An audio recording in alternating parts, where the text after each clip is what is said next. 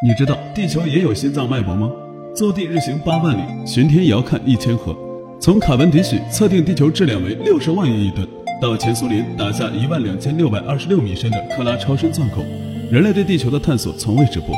地球上的自然环境每时每刻都在发生着变化，冰川上的水融化形成河流，河流又蒸发带来降水。地球上的大气圈一直在变化，我们能切实感受到它似乎是活的。但是我们脚下的土地呢？这个坚硬的岩石圈貌似是死的，在绝大部分时间里都扮演着一个安静的美男子的角色。有人可能会说，发生过这么多次的地质灾害，怎么可能是个美男子呢？确实，地球在不发生大的震动的情况下，在我们看来他是个美男子。但是实际上，地球的震动频率还挺高，平均每二十六秒一次。这是为什么呢？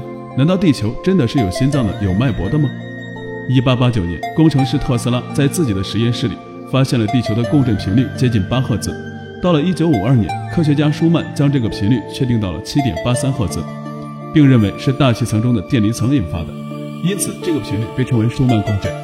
除了电磁领域的舒曼共振外，地质学家奥利弗在一九六一年探测到了一个周期为二十六秒的微型振动，也就是说，我们脚下的岩石圈每隔二十六秒就会固定振动一次。